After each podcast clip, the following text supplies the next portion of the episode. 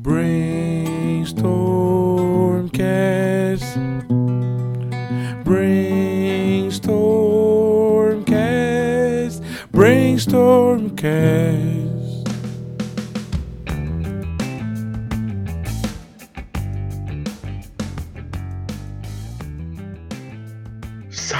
Salve, salve, monstrinhos e monstrinhas! Estamos aqui para mais um episódio do Brainstormcast, o podcast da Brainstorm and Dragons. E hoje nós temos aqui a alegria de conversar com esse grande especialista, ainda não vou falar do que para não dar spoiler, mas também grande amigo meu, já há bastante tempo ali acompanhando o trampo lá na Brainstorm and Dragons e o contrário também. Estamos aqui com o mestre Kiral. Fala, mestre Kiral, beleza, cara? Beleza, fala Samuel, fala galera. Cara, é, o prazer é meu, um grande prazer. Eu quero já adiantar aqui os meus parabéns, né?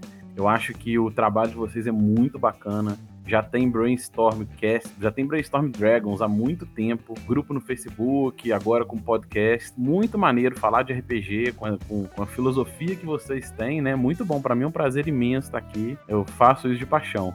Cara, é. Bom, Kiral, vou tentar explicar assim resumidamente. Como você bem sabe, porque participa da nossa comunidade, quase tudo lá na Brainstorm Dragons é decidido mais ou menos coletivamente. E nós tínhamos selecionado, né? Na verdade, nós selecionamos algumas das melhores perguntas que os nossos membros da comunidade fizeram com carinho, especialmente para você, beleza? Beleza, cara. Especialista não, eu sou entusiasta com XP sempre em construção. Tá certo. Kiral, Vamos lá. Primeira coisa que eu quero saber é o seguinte, cara, o que, que, você acha de fato da quinta edição e quais pontos dessa edição você considera mais interessantes? Cara, vamos lá. Para falar sobre isso, eu vou contar um pouquinho da minha história até chegar na quinta edição e ajudar a ilustrar um pouco de por que, que eu gosto dela, o meu carinho por ela e, e o que eu gosto dela como design, como sistema e o que ela representa para o RPG, né? Então, quando eu comecei, eu, e você também, eu sou filho da Dungeons and Dragons Rule Cyclopedia, a versão em inglês. Na época, um amigo, né, foi para os Estados Unidos de intercâmbio, voltou com esse livrão na mão, tirou xerox para não ficar usando o livro original e a gente tirou xerox do xerox, naquele clássico RPG é. de garagem, né?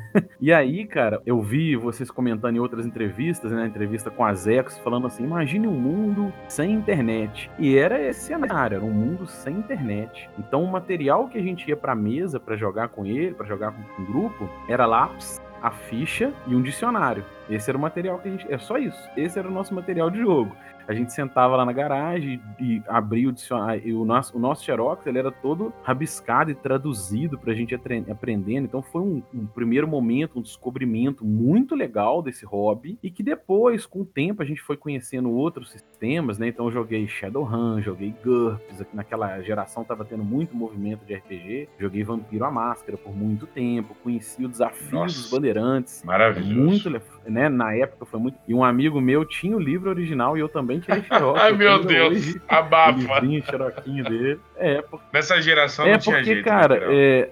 Era isso ou não jogar, né? Sim, e, pro... e, o problema era o seguinte, os livros, você tinha receio de rabiscar, de estragar o livro, porque a gente ia jogar, ah. pegava ônibus e tal. Então era mais seguro você também usar, guardar o livro na sua prateleira e usar o xerox pro jogo. E aí, depois dessa época toda, a gente acabou fazendo um filtro, né? Vem faculdade, vem outros, outras atividades, acaba fazendo um filtro e a gente acabou abraçando o primeiro RPG da, da Wizards, que depois de uma confusão financeira toda que a TSR entrou, ela acabou vendendo seus direitos para a Wizards of the Coast e também foi absorvida depois pela Hasbro, né? E ela lança a, prim a, a primeira versão dela, que é a terceira versão do, do AD&D, mas como eles descontinuam a, a versão original, né, a versão clássica, ela, eles removem o Advanced, aí vira Dungeons and Dragons 3, o estruturado da Wizards, e a gente e ali eu comecei a jogar é, quase que filtrado só o D&D por momentos da vida. Depois eu fui para a quarta edição, fiquei afastado do RPG por um tempo depois da quarta. Problema, né? O amigo muda de cidade, você também, o grupo se desfaz. E aí eu me afastei por uns anos e eu vi na quinta edição uma opção de resgate, tanto pelo, pela propaganda que foi feita na época, eu achei os livros legais, a pegada, os anúncios, compramos o livro e já estava num cenário diferente, um cenário online em que você tinha aquelas plataformas online. Então a gente jogava pelo Skype, uhum. usando o 20 e foi uma possibilidade ali com a quinta edição de resgatar depois de uns anos a experiência de jogar RPG. E aí por muitos anos, por alguns anos eu joguei alguma uma campanha, pude jogar, pude mestrar é, e com a quinta edição. Então ela foi para mim no lado emocional esse resgate a viver o RPG. E em adicional como sistema, eu acho que ela é uma porta de entrada bacana para molecada nova, né, para jogadores novos que não conhecem muito o RPG, porque diferente das edições anteriores, ela simplifica melhor o jogo, ao ponto dele ser simplório, mas ele é simplificado ao ponto que seja atrativo. Então, por exemplo, a gente está em 2020. Se você hoje comprar os livros básicos e um, um, módulo de aventura, ou bolar sua aventura, que eu gosto mais, né? Bolar sua própria aventura, sua própria campanha, você ainda vai ter uma estrutura é, de DD quinta edição para jogar dos livros básicos. Então, o livro básico ele responde bem a estrutura básica do livro lá de 2014 ele responde bem ainda hoje ao jogo, coisa que eu fui afogado lá na terceira edição, como tanto como DM quanto também. como jogador. Eu lembro agora aqui uma experiência, e eu lembro agora de uma experiência, por exemplo, de um amigo que entrou no grupo depois e aí ele foi começar a jogar, a gente tava nível 10 e ele tinha, assim, sei lá, uns oito livros para ler e montar o uhum. personagem. Você precisa fazer um curso para ter um personagem, né, avançado em relação à, à, estrutura original. E a quinta edição ainda mantém essa simplicidade. Então, essa simplicidade, algumas ferramentas, como Vancada, elas deixam a possibilidade de ruling, que é bom pro mestre, é uma, se torna uma porta de entrada legal, é, mas não o suficiente para ela não deixar de ter as suas ferramentas de combate tático, por exemplo, que eu acho bacana também as séries AD&Ds, né, ela prezam por essa poder de customização, combate tático, e a quinta edição também tem essa ferramenta, se você quiser aprofundar mais nisso, ela funciona. Se você quiser facilitar isso, o livro original, ele nem vem o grid como regra, ele é uma regra opcional. Então dá para você fazer alguma flexibilidade, viver ali entre os dois, e isso junto com a forma como ele divulgou, a Critical Role, tudo que a quinta edição traz, eu acho que ela é muito positiva para o hobby.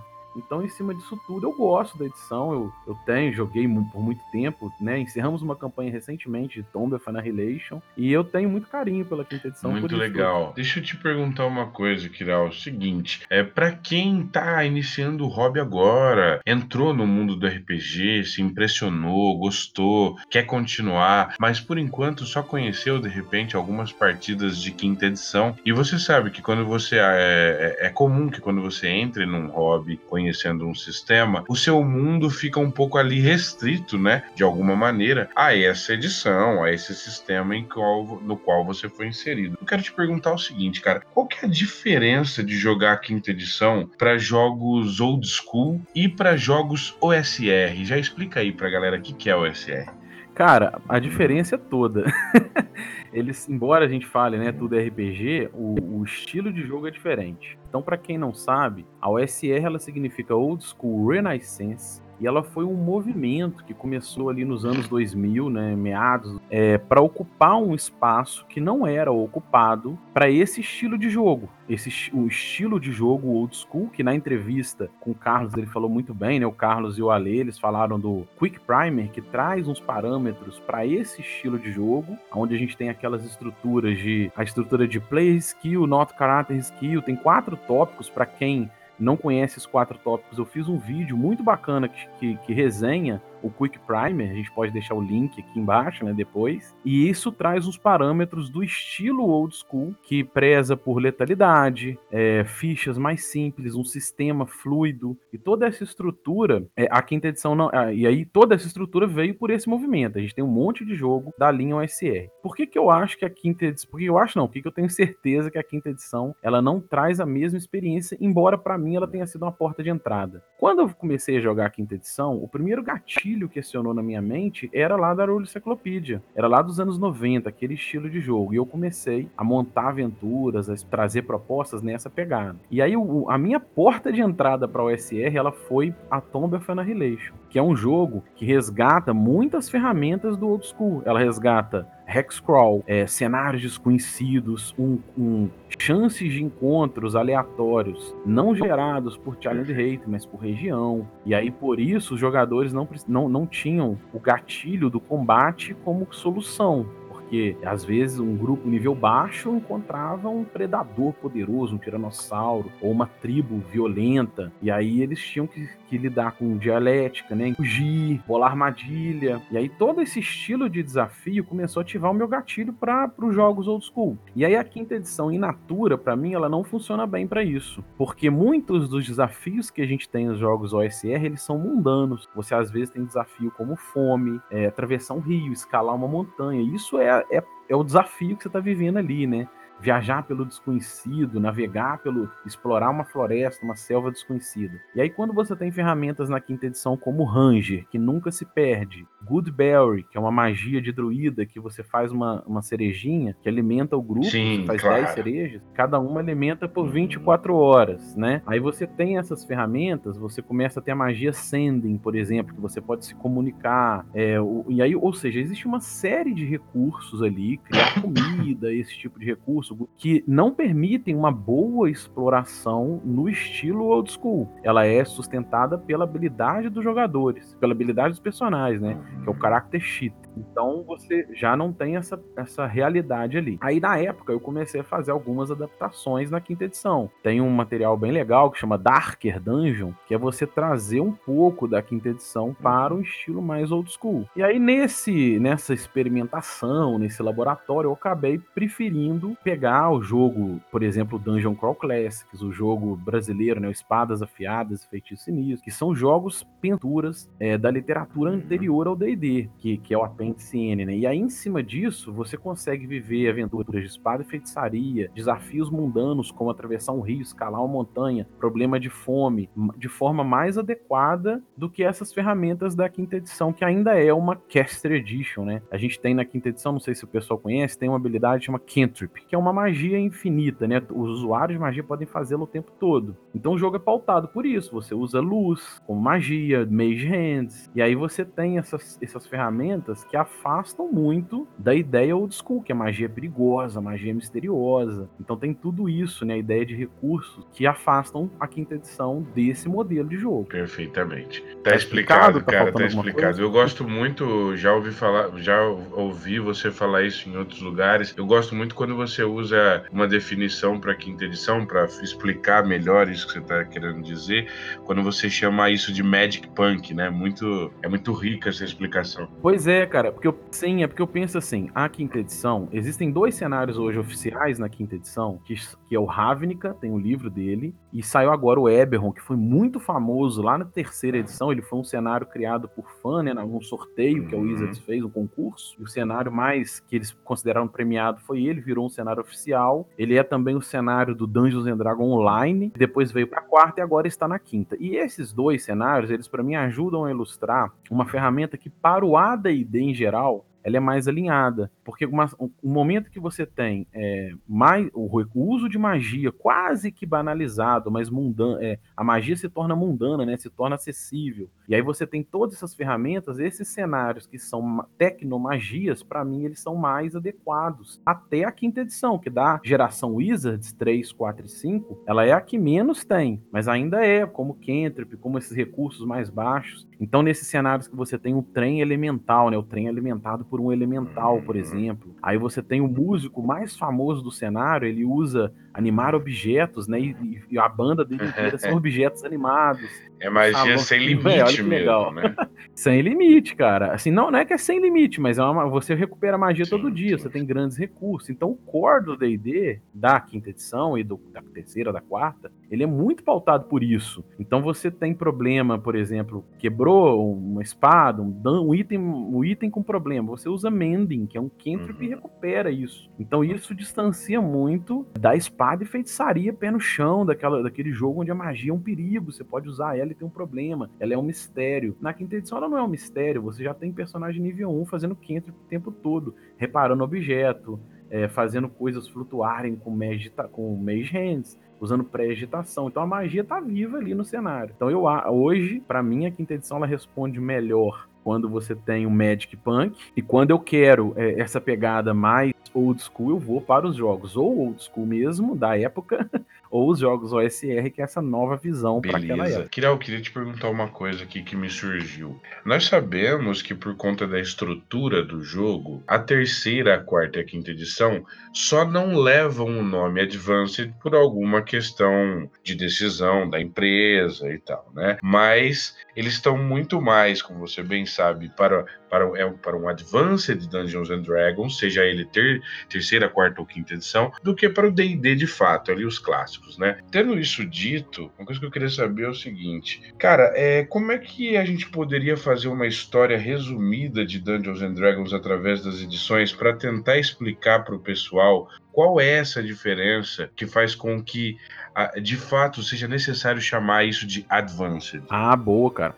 Cara, para mim é o seguinte. Antes da gente falar assim, a história do D&D para mim, ela começa muito antes do D&D. Ela começa lá na infância dos designers, né, do, do Arneson, na infância deles cuja referência era, era aquela literatura que está descrita no, no Dungeon Master Guide de 1979 do Gygax. No apêndice N, ele lista um monte de livro, conteúdo inspirador para o desenvolvimento do jogo. Então, toda essa literatura, a gente tem, por exemplo, a, a saga do Conan, do Robert Howard, a saga de Fafnir de Grey Mauser, do Fritz Lieber, é, a, a, história do Michael Moorcock, né, Stormbringer e o Eric de Melboné, toda essa, o Tolkien é um do tá lá no, no apêndice N. Então toda essa saga, o Lovecraft, todos esses autores, eles são referência é, anterior ao D&D que inspiraram a criar essa fantasia, toda essa fantasia do D&D, até sair o primeiro jogo comercial em 1974, que hoje é chamado de OD&D, né, o D&D original, Original D&D ou Zero D&D. Foi aquele marco 74. Aí ali, o Holmes, é era um dos designers que trabalhava com eles, ele teve a ideia de que aquele jogo não era uma boa porta de entrada, porque ele tinha muita coisa que não era atrativo a um jogador que nunca tinha um feedback de jogo. E aí ele cria um módulo básico, que ele chama de D&D Basic, que sai em 77. Mas o Gygax já toma outra linha, que é, nasce o primeiro Advanced aí.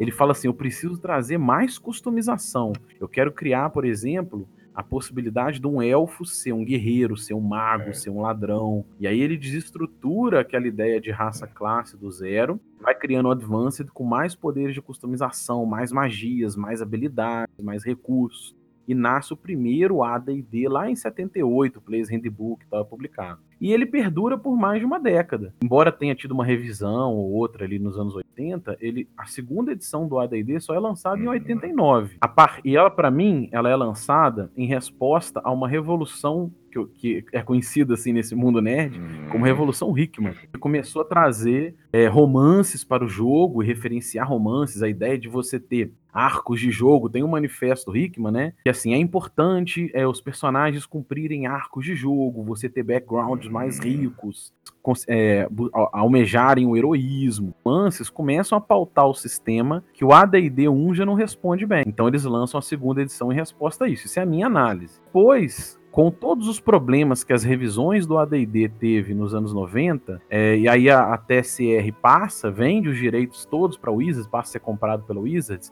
eles trazem a terceira edição, que é uma evolução, ela lança como evolução e normalização da segunda. Até então a gente tinha muito habilidade desconecta dos atributos, né? Então, por exemplo, o clérigo para é, fazer o, o expurgar morto-vivo, ele rolava um D6. O ladrão, as habilidades dele era baseado em porcentagem. E aí eles normalizam tudo num D20. Você não tem é, o taco, é, o famoso taco, né? que, que sai aquela expressão, você não para para o meu taco.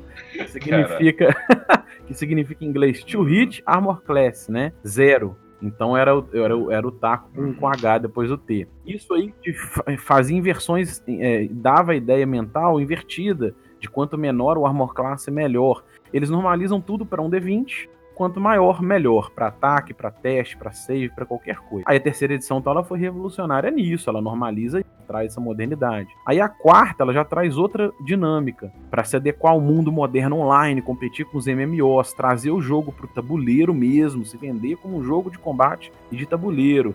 É, e taticamente a quarta edição ela foi uma evolução. As classes eram muito mais equilibradas, você não tinha discrepância é, muito forte entre um mago e um ladrão que existia na terceira, né? Onde os castes, a partir de um certo nível, dominavam todo o sistema. A quarta traz essa, essa pegada. E aí, e por que, que foi necessário a quinta? Porque existiam elementos bons na terceira, existiam elementos bons na quarta, e existiam elementos bons na segunda e na primeira que foram abandonados. Aí a quinta olha para trás, revê tudo isso, e, e, mantém coisas boas que eles viram no design, mas eles corrigem muita coisa. Então eles trazem, por exemplo, a terceira edição, ela era edição de bônus. Você somava mais um bônus aqui, um bônus ali, um bônus ali, e começava a rolar esse dado. A quinta, ela já traz uma normalidade no, na, na, base de ataque em cima do que ele chama de bounded accuracy. O dado passa a ser pesado. Vantagem e desvantagem, de forma simples. Então ela tem essa evolução.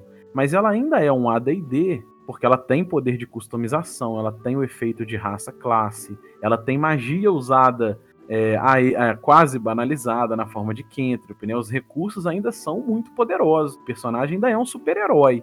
Um druida, por exemplo, em nível baixo já vira animais poderosos, em nível 10 ele vira um elemental. Então, assim, a curva de poder ainda é alta. A letalidade não é tão alta assim, né? Porque você tem recursos de Death Saving Throw, que é aquele teste de morte acesso a magias de, de ressurreição em nível baixo. Então ela ainda tem ferramentas bem mais heróicas é, do que a, o, o, o, clássico, que são pautados. Hoje, para mim, o estilo de jogo old school é muito bem pautado pelo Primer, né? Estrutura a ideia do ruling, not rules, que é você ter as regras como um parâmetro facilmente arbitrável. Então, é, só para a gente ilustrar isso, eu não sei se você já viu, tem muita discussão no Facebook sobre usar a regra alternativa do livro do mestre de quinta edição já, de já, flanking. Já. já viu essa discussão? E aí o que, que é falado? Ah, não é legal porque você banaliza o flank, tem habilidades como o ladrão tentar atacar despercebido, o paladino tem uma marca que dá vantagem no ataque, você banaliza isso e todo mundo pode dar flank e isso não é legal. É, considerando que ela é uma regra opcional do livro do mestre, como fits é, e como multiclasse é, e eles não são tão questionados, você já vê ali que o ruling not rules é, é um pouco sangrado em alguns momentos. Você não pode Perfeito. fazer um ruling fácil. E ainda, né, e ainda passa a sensação é, de que o D&D, o AD&D, vamos dizer assim, principalmente a série Wizards, ele é um jogo sobre combate. O combate ele é muito relevante durante o jogo. Qualquer momento do jogo, o ápice que você imagina, normalmente ele envolve um combate. Porque isso é muito relevante, esse tipo de cálculo de challenge rating, de vantagem e desvantagem. Mas os jogos old school eles não são sobre combate, eles são jogos de aventura. O combate normalmente é uma consequência uhum. normalmente grave, porque um jogo que tem letalidade, claro, não é? Você não concorda eu, comigo? Eu vejo que os muita, já vi muita gente confundindo, olhando para trás até com um certo preconceito e dizendo assim: "Ah, mas o negócio dos jogos old school era pilhar, matar monstro e tal". Não, lê do engano, pessoal. Os jogos old school tinham como principal objetivo o ouro e a glória, certo? Os monstros davam uma quantidade de XP muito pequena, é, perto do que você precisava para poder entre aspas, passar de nível, então matar monstros era a pior de todas as opções. Era algo a, a, a, se tentar fugir. O melhor dos mundos, como diria o Carlinhos Malvadeza, seria você conseguir pegar o tesouro sem precisar enfrentar o monstro que protege, né? E isso é uma cisão, é uma diferença monstruosa em relação a outras edições, não é verdade? Cara, perfeito.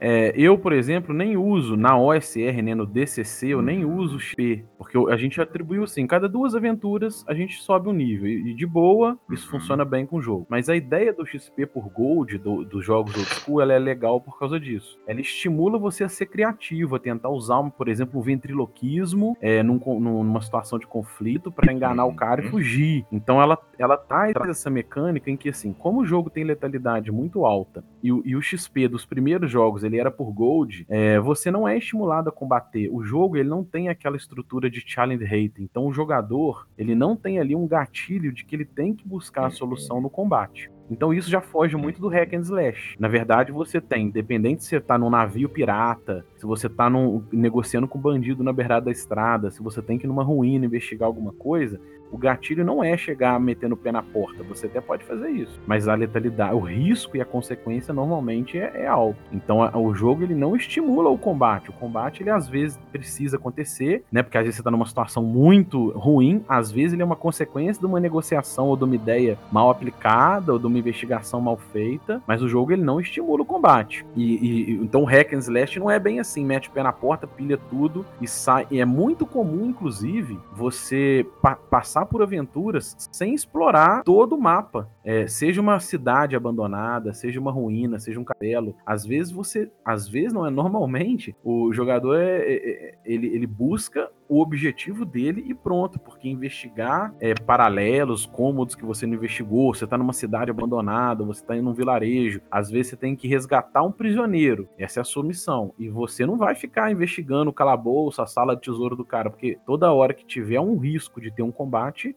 pode é. ser ali o seu fim.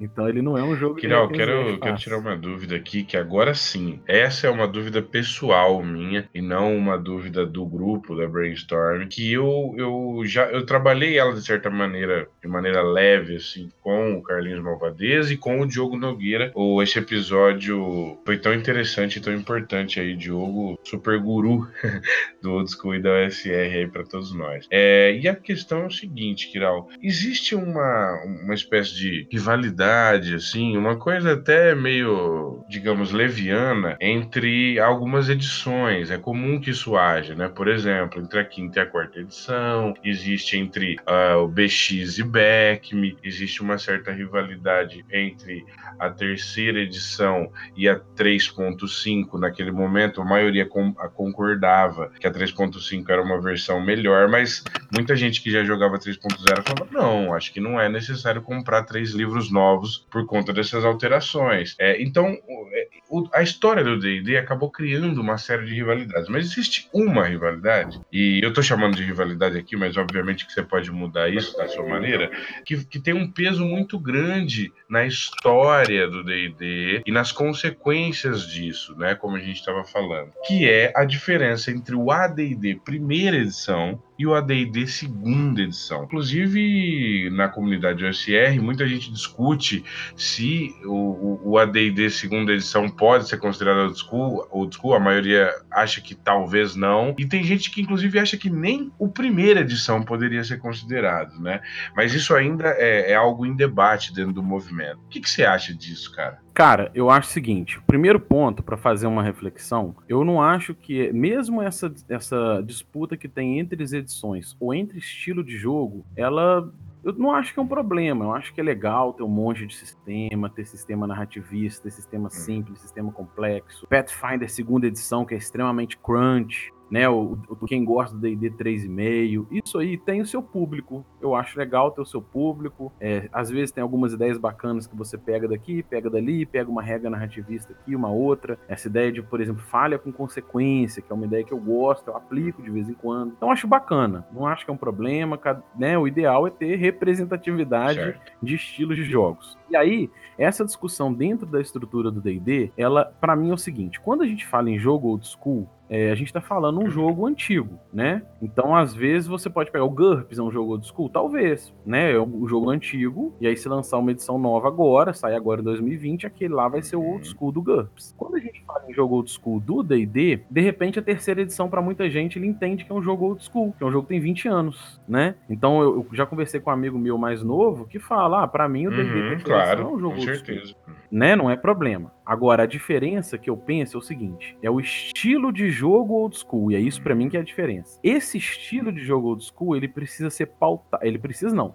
Ele normalmente ele é pautado por alguns parâmetros e ele é muito bem estruturado, por exemplo, pelo Quick Primer. Esses parâmetros que o Carlos já abordou, eu tenho um vídeo que eu destrincho bem os quatro parâmetros, né, que é o ruling, not rules, ou seja, regras como parâmetro. A gente já falou um pouquinho disso, né, a, a capacidade de você flexibilizar e arbitrar. Por exemplo, vou dar um, só um exemplo aqui. No DCC, na Aventura Funil, é, existiu sei, um gigante atacou o acampamento do grupo, né, à noite. Eles estavam numa zona de perigo, é, já estava sob ataque, um, e aí chegou um gigante no meio do acampamento.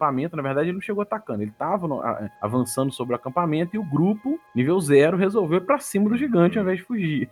ao invés de pegar o cavalo, os suprimentos e fugir, eles foram para cima. Só que eles cercaram o gigante oito pessoas, seis pessoas, eu não me lembro. E aí, na hora, de forma arbitrária, eu deixei eles atacarem com um D24 que eu considerei que o gigante estava cercado por um monte de gente, né? Era várias pessoas cercando ele com foice, com faca e tal. E aí eles atacaram com o D24, ou Sim, seja, eu subi sim. um dado na escala do DCC na forma de ruling, ou seja, eu fiz uma arbitragem ali usando os parâmetros do jogo e funciona de boa. E o que, que significa então ruling, not rules? Você pode fazer arbitragens em cima da, da ferramenta que você tem sem quebrar o sistema.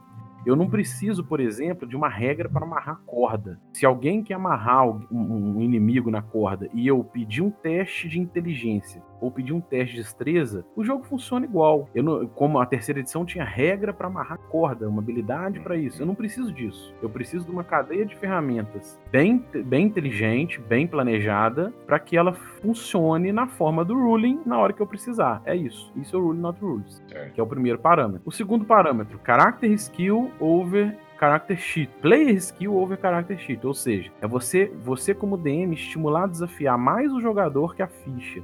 E para isso, os sistemas, as fichas mais simples são legais. A ideia é diante de um conflito, é, o jogador ele não vai baixar para ficha e buscar uma habilidade, uma magia, um item mágico. Ele vai buscar a imersão no, no cenário, né? Peraí, como é que é essa porta? Como é que é esse cheiro? Essa porta é grande? A porta é segura? Ele vai buscar solucionar coisas em cima das ideias dele. E você, como DM, busca estimular, desafiar normalmente o jogador. Porque o, jo o jogo old school, ele é, pra- na minha visão, ele é mais sobre os jogadores do que sobre os personagens. Isso não significa que o personagem é descartável. Isso é um problema também que eu vejo de ruído de informação. Na hora que você está controlando aquele personagem, o ideal é você fazer da melhor forma possível. Pensar no- nos gostos dele, ele gosta de bebida, ele tem algum vício, ele tem medo, não tem, ser estimulado a fazer Uhum. isso. E isso é o jogo, isso é play skill, é você trazer aquela customização da OSR, né? Que eu gosto muito, por exemplo, você tirou uma força 3. O que, que significa ser força 3, cara? Isso é tão. É tão existe uma, uma possibilidade, né? Existem diversas opções tão grandes.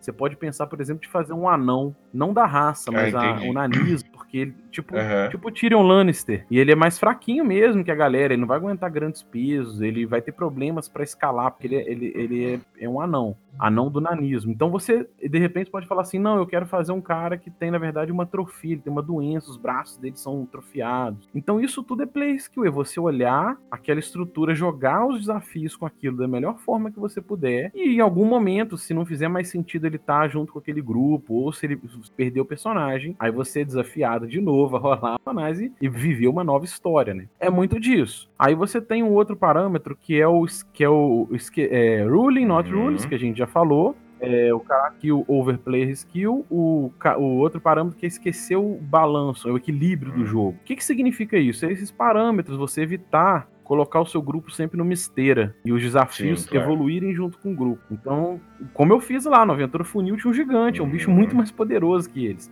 Mas como o grupo vai abordar, como o jogador vai abordar isso, é, é dele. Ele vai querer fugir, se ele vai tentar negociar, se ele vai jogar um tesouro no pé do gigante e cair de joelho. A abordagem é Uhum. livre. Então, você dá um conceito, trazer a estrutura do conceito e não jogar um inimigo É, de paraquedas na legal- cabeça dele. Isso é um O pouco legal de que eu acho dessa terceira regra, aliás, eu acho todos esses quatro parâmetros incríveis, assim, eu, eu confesso que depois que eu fui conhecendo isso, eu, eu me apaixonei, assim, mas tem uma, essa, essa terceira, esse terceiro parâmetro, para mim, ele é muito importante, porque imaginem só vocês que estão ouvindo esse podcast. Bom, uma certa criatura tem um lar, certo? O lugar onde ele habita, onde ele, onde ele cria seu território para proteger, para dominar. Ou seja, essa criatura, ela não está à mercê apenas de grandes aventureiros, de aventureiros poderosos. Ela tem um local onde ela vive. E se aventureiros jovens ou se não despreparados, iniciantes, entrarem por ali, eles vão se deparar com essa criatura. É uma sensação muito diferente e, e tal e para mim talvez no, no caso agora é um tipo de jogo que me interessa menos quando na verdade os, os locais onde vivem os monstros estão condicionados como como numa esteira como o Kiral falou ao nível dos jogadores. É, é parecendo que na verdade então esse caminho ele é linear e ele vai aumentando a dificuldade aos poucos como se os bichos mais poderosos estivessem sempre mais distantes né Kiral? Quanto mais você anda, mais você encontra monstros cada vez mais poderosos, o que não faz muito sentido. É, cara, e, e essa, e essa, esse parâmetro, na verdade, esse é o quarto. Eu pulei o terceiro, Ah, sim, que é o Hero, perfeito. not Super Hero. É o Uhum. Não Super Hero, a gente já falar dele. Mas esse parâmetro que eu acho muito legal, ele permite o DM a jogar também. Eu me sinto jogando nessa hora. Porque quando, por exemplo, eu sorteio um encontro aleatório e sai um ogro, aí eu tô jogando ali. Por que, que esse ogro tá ali? Eu não vou jogar um ogro de paraquedas hum. na cabeça do grupo, né? Eu vou, eu vou, A gente tem que pensar, mesmo que seja dentro de uma dungeon, de uma caverna. O que, que ele tá fazendo ali? De repente ele é um, ele é um, ser, um servo de um gigante das colinas que tá próximo. É, e aí eu começo a ambientar o cenário. Então eu, eu me lembro muito a primeira vez que eu fui enfrentar um beholder. E a gente não sabia o que era beholder, né? No mundo sem internet, você não tem como ir lá e pesquisar, olhar o livro do monstro, que, que é um beholder. Na verdade, a gente ia enfrentar uma criatura, uma criatura poderosa que habitava as ruínas, a gente precisava ir lá, é, a gente estava indo lá em busca de um artefato. E aí isso estimulou, por exemplo, a gente fazer investigação. O mago, eu que era o mago, né, que estava jogando de mago, é, fui na, na, na, biblioteca próxima tentar estudar sobre esse tipo de criatura, buscar rumores nos, na, com as pessoas. A gente descobriu que teve um, um explorador, um aventureiro que teve nessas ruínas e sobreviveu. E a gente foi atrás desse cara, buscar informação. E aí olha a quantidade de aventuras que você pode criar em cima disso. Porque a gente estava querendo buscar vantagens e conhecer melhor é, o, o, monstro que habitava naquelas ruínas e que era tão aterrorizante para os arredores. Por quê? Porque não é um combate equilibrado. Ele era um beholder e o grupo era nível mais baixo, mas a gente foi buscando ferramenta fia, tanto o mestre, aí ambientando cada vez melhor a, as criaturas, o cenário, como também um jogo do jogador que vão sendo estimulados a buscar outras soluções às vezes você se depara com um monte de bandido na voltando um, de uma missão, e, cara, às vezes tem que negociar da metade do, do tesouro, faz parte do jogo, né? Então é, a ideia disso é trazer outras formas de soluções Sim. que é muito legal, que não o gatilho do combate. E a gente pulou o terceiro, né? Que é o heróico, não super-heróico, que eu vou falar agora. Também ajuda a suportar isso, cara. Eu tô lendo agora, por exemplo, a literatura do Conan, e isso é muito forte quando você lê isso. Eu tô lendo o livro 2. O Conan, que é o ícone do cenário do Howard, ele, ele passa por desafios mundanos. Então imagina que num, num jogo old school do DCC, ele seria lá um personagem nível 10. E ele, ele passa fome no deserto, ele cai em armadilha, ele é envenenado, ele, ele é preso. Então esse nível de desafio significa que a letalidade é muito alta, o risco de morte está ali para um personagem muito poderoso, um ícone daquele cenário. Então isso você não, não almeja ser nos níveis mais altos o super-homem, né? O, o Doutor Estranho. Na verdade, você almeja ser, entre aspas, o Batman. então é essa pegada, né? Da letalidade. Então, é, esse tipo de desafio com letalidade alta, é, desafios mundanos, problema de fome, isso tudo é suportado por esses parâmetros. Então a gente tem tem esses quatro parâmetros que ajudam a ilustrar um estilo de jogo old school e não como a gente estava falando, um jogo old school. Então, quando você estrutura esses parâmetros, que é a pegada da OSR, é tentar resgatar esse estilo de jogo. E você pode fazer isso. É, você pode, a partir dessa visão, ir lá e jogar o DD original de 74, jogar o do Holmes, né? Que foi o primeiro DD clássico. É, ou ele é o segundo DD, se você considerar o zero, ou ele é o primeiro DD clássico. Aí, na hora que eu falei a estrutura dos D&Ds, eu falei do AD&D, mas eu esqueci de falar do D&D, que o Holmes lançou aquele básico de nível 1 ao 3, que foi expandido e revisado pelo, é, pelo Moldvay em 81, que foi o primeiro D&D descolado do, dos outros sistemas, porque o do Holmes ele ainda tinha uma ideia de ser um link para o AD&D ou para o Zero. E esse não, ele foi um, um, sistema dele mesmo, né? Ele tinha a caixa, a caixa básica, que é aquela caixa magenta, depois ele veio com a caixa azul, que é Expert, e depois veio a caixa preta que vai até o nível 36. E aí depois isso foi reestruturado no Beckman em 83. Aí veio né, o que seria o terceiro D&D clássico, ou a quarta geração do D&D se a gente continuar o zero, que morre, né, se encerra na nossa querida Rule Cyclopedia em 91, que é um revisado daquelas caixas do Beckman num documento só, é um compilado daquilo tudo, passa por uma revisão e acaba sendo uma edição nova por conta de alguns detalhes. E ela tem o seu módulo básico também. Ela tem a sua caixa do Holmes, que é aquela caixinha preta que foi lançada em português pela Grow, que vai do nível 1 ao 5, que é a introdução dela. E aí, isso tudo, esses jogos, para mim, qual que é a grande diferença dele dos ADDs, principalmente a segunda edição que você falou? É porque com eles você consegue é, estruturar o jogo no parâmetro do primer, você consegue experienciar aventuras na pegada do apêndice N. Os designers, os autores ainda tinham essa estrutura do apêndice N. Então você consegue por exemplo, aventuras do Conan e fazer uma pegada dessa pro seu grupo. Eu quero pegar, por exemplo, a Torre do Elefante, o desconhecido, né? Você começa a ter muito recurso que afasta daquilo. Para mim, a diferença estrutural é essa. Então, todas essas edições, os, que são os jogos old school dessa estrutura, possível você jogar dentro dos parâmetros do, da, né, do, da experiência old school de jogar RPG, você consegue experienciar muito fácil as aventuras, as propostas de, de aventura do apêndice N, da literatura do apêndice N. Então eu consigo pegar, por exemplo, só para ilustrar, a Torre do Elefante, que é uma aventura famosa que o Conan, é, em começo de carreira, enfrenta, você consegue transcrever ela, por exemplo, para uma aventura de, e jogar ela com D&D básico, com D&D BX, ou com um jogo OSR. Eles vão ter diferenças estruturais no sistema, mas é possível. O que já não é comum você fazer nos AD&Ds o AD&D1 do Gygax eu acho que ainda sim, mas a partir da segunda edição eu acho que não, porque a curva de poder dos personagens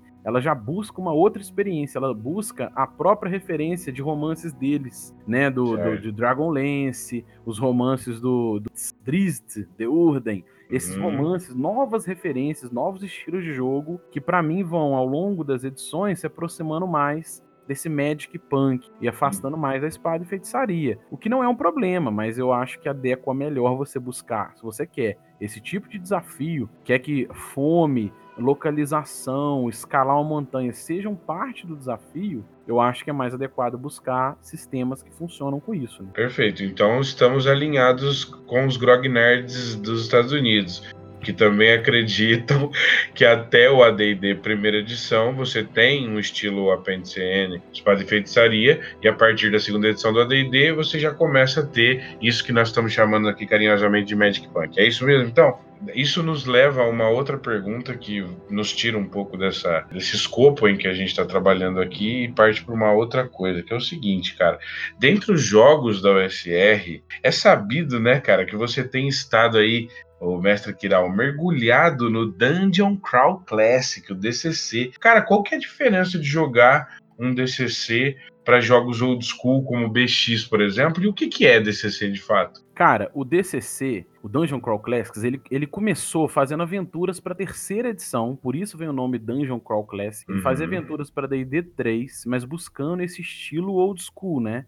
Aventura, as aventuras antigas, ele reinterpretava um monte de aventura clássica e trazia ela para esse sistema. E ele faz isso até hoje para a quinta edição. Ele traz vários módulos de aventura clássico para a quinta edição, inclusive tem alguns em português já. É, eu acho que você tem aí os livros em português, se eu não me lembro, que eu vi no Instagram, hum, tem uma série tem. até traduzida. Sim. Mas, na, durante aquele movimento old school, os designers do DCC, inclusive o Joseph Goodman, que é o autor, eles são muito fãs desses jogos clássicos da literatura do apêndice N. Então eles viram ali a oportunidade de converter isso para um jogo próprio. Eles criaram um dos jogos da OSR, que para mim é o que eu mais gosto, é, é, é, ele é muito forte no meu gosto, que foi o Dungeon Crawl Classics RPG, que foi lançado em 2012. Uhum. E por que que para mim é diferente jogar DCC dos jogos clássicos? O primeiro ponto que ele traz é uma proposta de aventura funil, e ali você vai viver é, a origem do Primer, porque você vai jogar com um personagem nível zero, extremamente com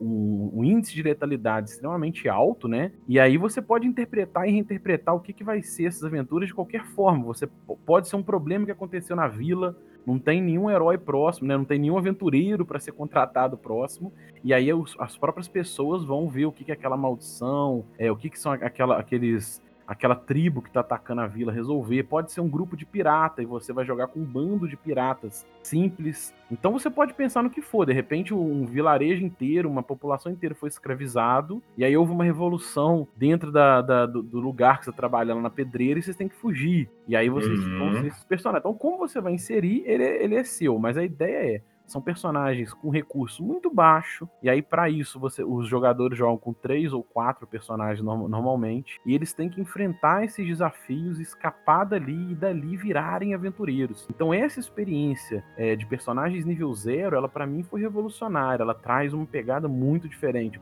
Não tem magia, não tem habilidade, não tem nada. A partir do nível 1, e aí daí em diante. Porque para mim, primeiro, ele traz mecânicas modernas e por isso ele é uma, uma um OSR, né? ele é uma, uma, é uma nova forma de olhar esse estilo, porque ele traz mecânica de sorte, você passa a ter um atributo sorte, isso é diferente. Ele, cada classe tem uma estrutura muito diferente uma da outra, então você jogar com um ladrão, que lidar com a sorte de uma maneira muito legal é muito diferente de você jogar com um elfo, que tem um patrono e usa magias a partir desse patrono. Que é diferente de você jogar, por exemplo, com, com um anão, que tem um, um, feito extraordinário, luta com escudo, né? É um combatente diferente. Então a estrutura de cada classe ela é muito diferente. Você vai ganhando recurso em cima dessa estrutura de uma forma muito legal. E aí então essa proposta também é muito boa. E para mim o, o, que eu achei mais forte é o estilo de magia que serve uhum. para o elfo, serve para o mago, serve para o clérigo e serve para os itens mágicos, para pergaminho que o ladrão pode usar. Porque a magia ela não é uma magia vanciana. Ela é uma magia estruturada com chances de falha, com escala de poder dentro da própria magia. Você tem que fazer um, um que chama de teste de conjuração. E isso pode te dar falha crítica, pode te dar sucessos muito altos. Você pode usar uma mecânica que chama Spell Burn, né, que é você queimar atributos físicos para alcançar níveis de poder mais altos dentro da própria magia. Então, toda essa dinâmica de pagar risco, de arriscar usar uma magia, traz uma estrutura muito forte de um sistema que para mim foi muito poderoso. Então, isso permite tanto o DM a criar por cima de uma forma muito legal. Por exemplo, é você, se você tiver é, numa área consagrada, numa área específica, uma área diferente, você pode mexer no dado da magia. Então, o clérigo que estiver andando por um cemitério profanado, ele pode fazer o teste de conjuração com dados mais menores na escala. E se forem regiões abençoadas, ele pode fazer com testes maiores, ele joga com D24 ao invés de D20. Então isso ajuda a justificar, por exemplo, por que, que um mago fica preso dentro do seu covil, ou por que, que um beholder gosta muito do seu próprio covil, porque às vezes ali tem um sistema onde a magia dele é mais forte.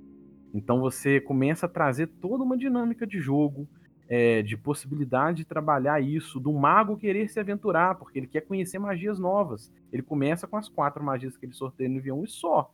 Como é que ele ganha magia? Não é subindo de nível, é conhecendo magias antigas, magias desconhecidas. Não existe uma escola de magia, né? Então, toda essa pegada impulsiona para mim o jogo de formas muito legais. Cada personagem é diferente, é, é, tem dinâmicas diferentes, existem uma série de efeitos aleatórios que fazem você construir o personagem a partir do, do, do jogo, do sorteio. Uhum. E com isso eles têm estruturas muito diferentes, então a experiência toda é muito boa.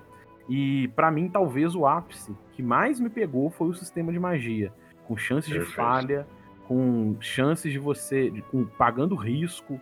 Então você não tem essa banalização, como né, eu falei, você não vai ter uma magia de luz, porque é muito insegura, mais seguro você acender uma lamparina, porque se todo, todo dia você for usar luz, uma hora você uhum. vai ter uma uhum. falha crítica, pode sofrer uma corrupção, a sua mão pode ficar queimada, você pode perder um dedo. Conjurar uma magia é algo muito sério, né? Que tem muitas consequências. Você não vai querer fazer isso para iluminar uma coisa que você pode iluminar com uma tocha, né, Kiral? É, cara, e aí com isso, isso traz uma dinâmica de que os magos mais velhos, que já passaram por essas provações, eles são muito mais cautelosos, eles, eles estudam muito mais a situação. E os magos mais jovens, eles são mais ousados. Eles usam do spell burn e arriscam acessar uhum. níveis altos de magia com mais frequência. Cara, isso é muito, para mim é muito maneiro.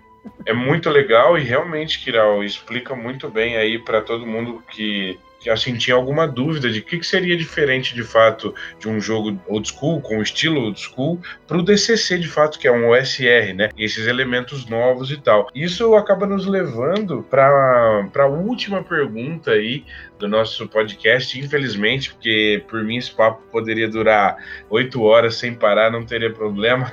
Mas, Maratona. Nós, mas como nós estamos combinando aí em segredo, nós teremos novidades. Então aguardem o Mestre Kiral aí no nosso podcast.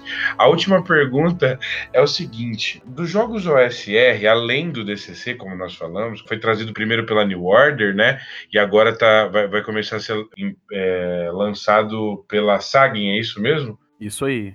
A Saga Editora ela vai lançar o DCC em português. Uhum. Ela também vai lançar em português, que é muito legal, o Old School Essential, que é um uhum. retroclone do BX. Muito organizadinho, né? Bem estruturado. É, ele, ele, ele, é, ele é compatível com o BX, que é o Dungeon uhum. Dragon Basic Expert lá de 81. Mas ele é revisado, ele traz ilustrações novas, ele é formatado e editado de uma forma mais clara. Existem, existiam ambiguidades de magia, de habilidades que ele clareia de forma melhor. Então ele é um, um jogo moderno, uma, um, feito de uma forma moderna, mas compatível dentro da estrutura do BX, que vai vir também em português. E aí, e aí eu quero fazer uma ressalva, falando bem da saga, a saga está representando muito bem o, o estilo old school, cara, porque eles também vão trazer a saga do Fritz Lieber, que é a saga do Uhum. Fafnir Grey Mauser, os contos dele vai vir também. Então, um serviço muito bom para a comunidade brasileira, que vai ter todo esse material em português, né? É verdade. A gente já, já acompanha um tempo, né, o trabalho da Sagen. Eu acho heróico assim, o trabalho que eles fazem no Brasil hoje em dia, de verdade. Desde aquelas aventuras da quinta edição, que vamos combinar que já tem um arzinho old school nervoso ali, né? Mas beleza, tanto nas ilustrações como na maneira de conduzir. Aí passando isso por Forbidden Lands e agora Old School Essential, é, Fritz Lieber. Então, assim, o trabalho da saga tem sido heróico e eu acho que é preciso mesmo ressaltar isso. Mas, Kiral, além, o que nós temos hoje de OSR em português, além do DCC? Olha, primeiro, pra, como uma porta de entrada, existe um jogo Uhum. chamado Black Hack e ele já tem a segunda edição, ela está disponível no Drive Thru RPG, mas ela é em inglês. Mas a Uhum. primeira edição dela tem disponível em português, ela foi traduzida. Se você bater no Google aí, Black Hack em português, eu acho que é a primeira ou segunda opção. E é um joguinho de 23 páginas para você jogar um one shot, introduzir esse estilo, é, de repente com seu filho, né, com, com gente mais jovem que está entrando no ramo da OSR, querendo ter um primeiro contato. Eu acho uma ferramenta bacana.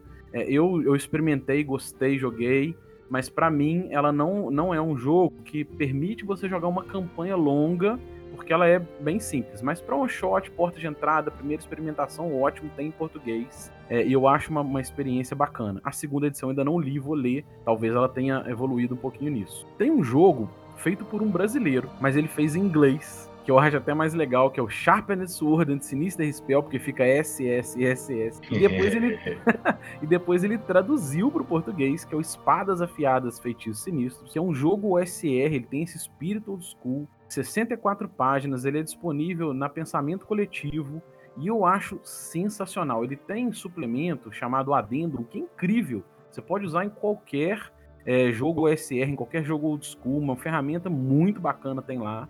É, e esse jogo, para mim, também é excelente. É um jogo que traz espada e feitiçaria pé no chão.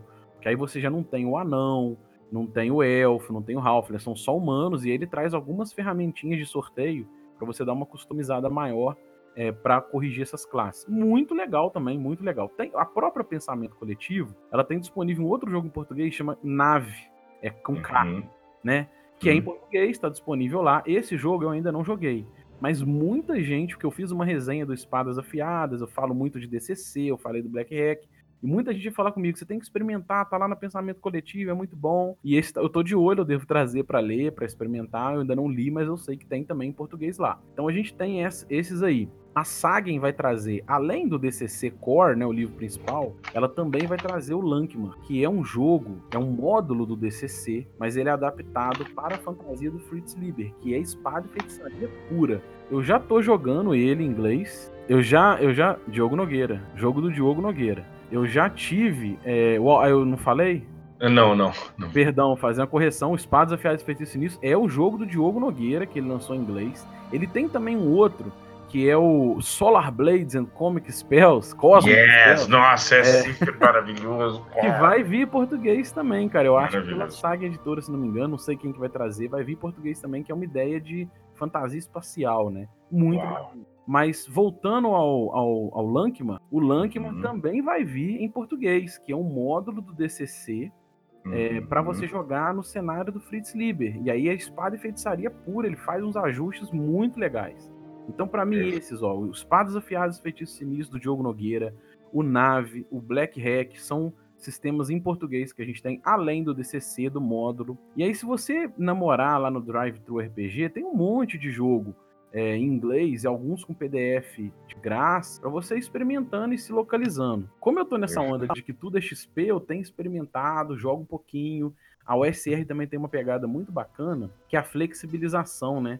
Essa ideia do ruling not rules te permite pegar ferramentas de outros sistemas. Então eu roubo um monte de ferramenta do jogo do Diogo, é o adendo, então eu uso no DCC, muita ideia bacana.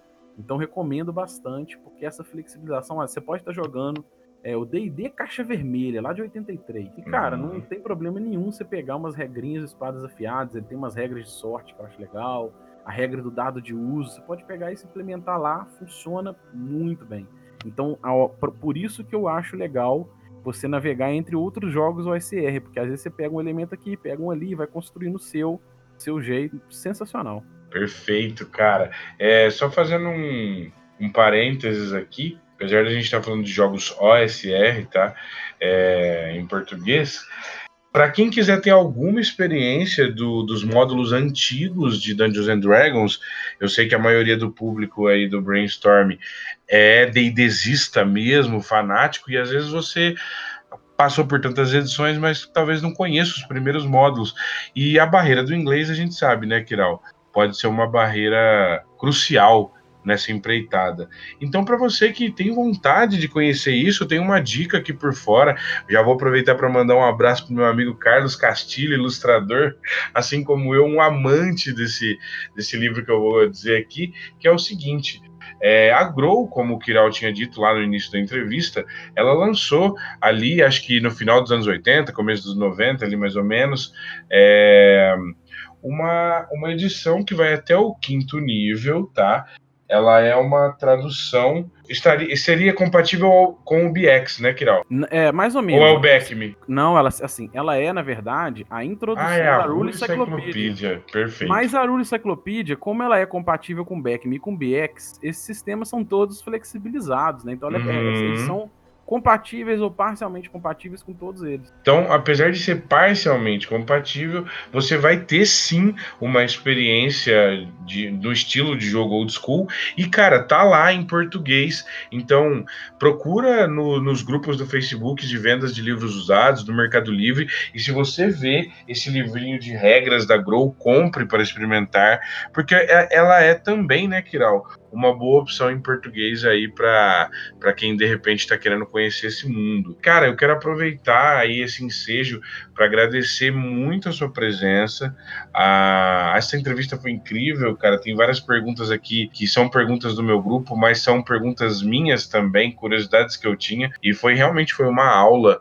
Deu para a gente poder ter uma noção mais expandida. Tá, a gente está assim com um compromisso mesmo de, de fazer isso vingar da melhor maneira com a nossa contribuição também. Então agradeço muito aí a sua participação. De certa maneira, essa entrevista ela é uma espécie de entrevista continuadora desse assunto que a gente começou a trabalhar lá com o Carlinhos Malvadez e o Ale Ferraz, passando pelo Diogo Nogueira e agora desaguando muito bem é, em águas tão didáticas como as do mestre Kiral. Valeu, mestre. Ah, que isso, cara. Eu sou um entusiasta, né, desse estilo. É, eu sempre gostei, foi onde eu comecei a jogar RPG, foi onde eu comecei a mestrar, é, me estimulou a, a falar inglês, né, a ler inglês com dicionário, foi um dos estímulos que eu criança ali, com 10, 11 anos, tinha que traduzir. Na época, eu não sabia que existia a caixa da Grow, porque o amigo nosso do grupo trouxe a Rule Encyclopedia mesmo, mas que a caixa da Uhum. Grow é a introdutória dela. E se eu soubesse, eu teria pego, mas aí eu talvez não teria desenvolvido um pouco do inglês, né?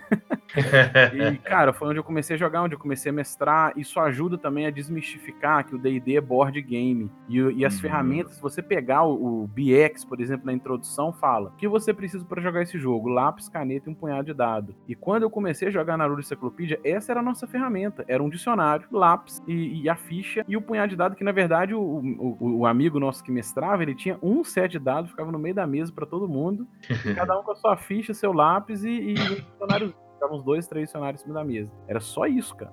Então, e aí hoje, repensando um pouco, eu vejo essa, esse novo respiro, né, esse novo olhar, com ferramentas modernas, legais, mas trazendo esse novo olhar a esse estilo. E eu gosto muito, é um estilo que eu tô mergulhado, eu quero isso, e abre um monte de porta, né, para você querer ler. Então eu tô mergulhado agora em, em ler mais dessa literatura antiga, é, an- anterior ao apêndice N, mais clássica e muito boa. Então é muito bacana, eu acho legal esse, esse, esse podcast seu, eu acho legal. Eu, eu fiz um canal por causa disso, que eu acho que é um espaço, um estilo de jogo que estava pouco referenciado, principalmente no Brasil.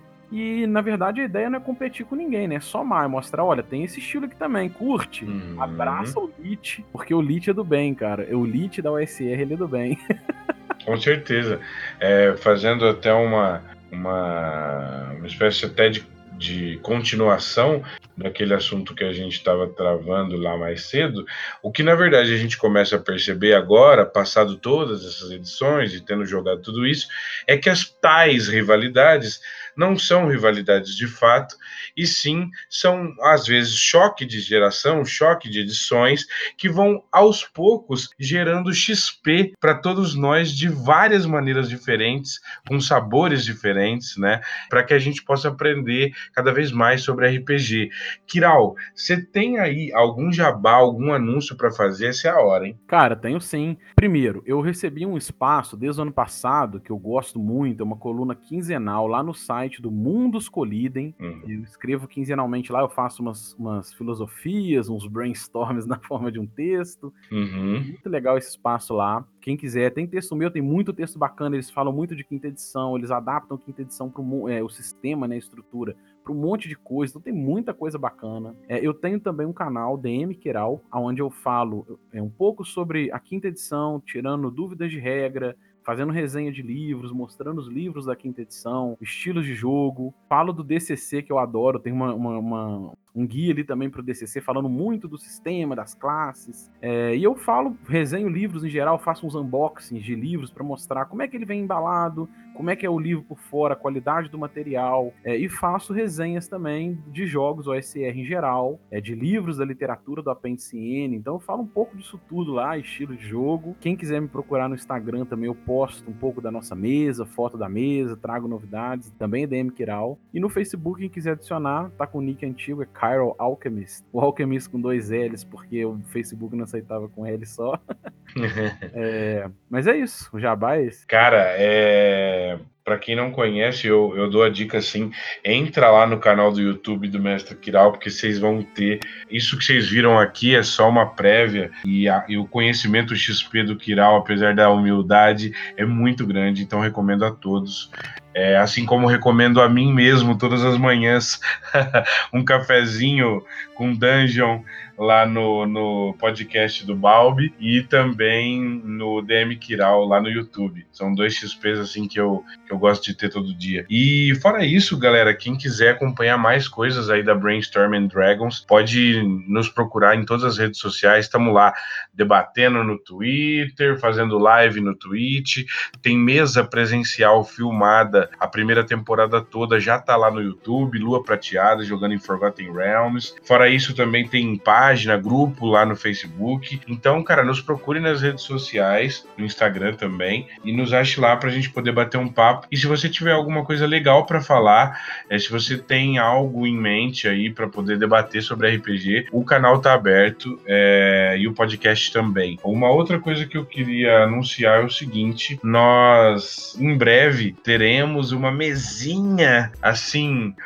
é, jogada aqui dentro do, do próprio podcast, tá? Vão ser mesas assim meio The Flash, episódios curtos, mas bastante dinâmicos e interessantes. Ainda estamos pensando e provavelmente vamos fazer aí nesse no melhor estilo Caveira Véia. Kiral, você já está convidado de qualquer maneira antecipadamente, beleza? É isso beleza, aí, Beleza, vai ser um prazer. Cara, a ideia assim, né, nenhum momento, tanto no, no Instagram quanto lá no YouTube, a ideia é nunca trazer verdade verdade, é trazer reflexões. Hum. Eu trago lá um pouco do que eu penso, mas a ideia é trocar XP, fazer a gente refletir, debater, porque, como diria a sábia Chiquinha do Chaves, né? Uhum. Então nasce a luz. é verdade. É importante mesmo a gente ressaltar essa bandeira que a ideia, gente, é sempre que vocês conheçam o máximo possível de sistemas, de variedades, de módulos, aventuras e que tudo isso vire um grande golem de XP e te transforme num jogador sempre aí em evolução e expansão e num mestre também. Mestre Kiral, valeu, cara, e até a próxima. Cara, eu que agradeço, um grande abraço, que você se transforme num grande... E a ideia disso tudo é fazer um brainstorm, né, não? Uhum. Mas é isso aí, virar um golem, te espiou um lit, né? Pode ser um lit. Um abraço Valeu. de todas as caveiras velhas do Brasil e é nós Até a próxima. Falou. Valeu, galera. Um abraço.